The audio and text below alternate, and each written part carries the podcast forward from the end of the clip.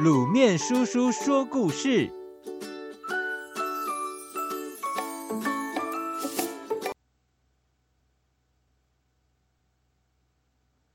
尿尿小童救全城。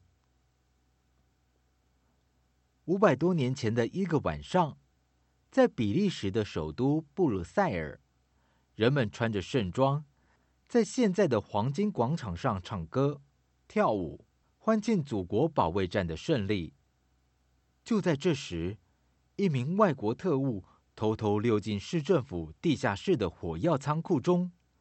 他用一根导火线连着所有的火药，一直通到外面的院子里，然后点燃导火线，一溜烟的跑了。导火线嘶的朝地下室烧去。眼看一场灾难就要降临，在这万分危急的时刻，有一个叫朱利安的小男孩正巧到院子里玩。他发现了那根正在逐渐变短的导火线。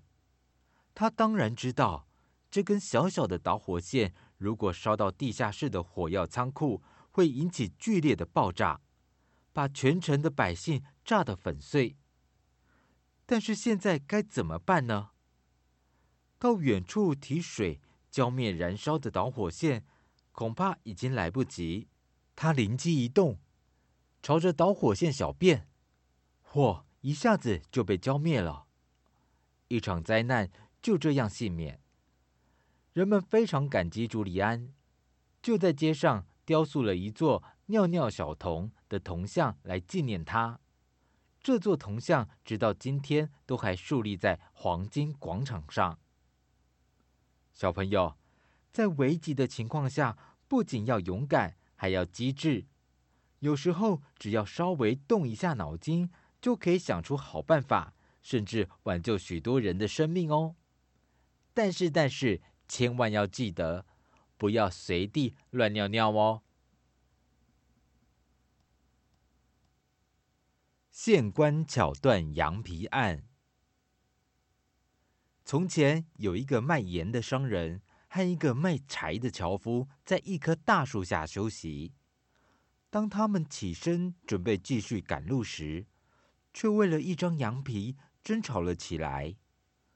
因为双方都认定羊皮是自己的，没办法，他们只好告上公堂，让县官为他们评理。县官先请他们两人。各自说羊皮的来历。商人说：“羊皮是我在五年前买的，每次外出做生意，我都会随身带着，用来做铺垫。”接着，樵夫说：“羊皮是我父亲去世时留给我的，每次进城卖柴。”我都会随身带着，用来防寒保暖。两个人你一句我一句，好像都有道理。县官想了想，厉声说道：“来人，给我严加拷打这张羊皮，看他招不招，到底谁才是他的主人？”官差们都很疑惑，心想：羊皮怎么会说话呢？大人是不是糊涂了啊？可是县官的命令又不能不听，于是官差们一连打了那张羊皮几大板，然后把它提起来，只见地上有许多细小的盐粒，大家这才明白。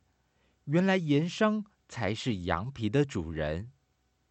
县官对樵夫说：“羊皮招供说盐商才是他的主人，你还有什么话可说？”樵夫一看，连忙跪在地上求饶。小朋友，看事情要全面，并且要注意许多小细节。因为往往被大家忽略的地方，就是隐藏着解决问题的关键哦。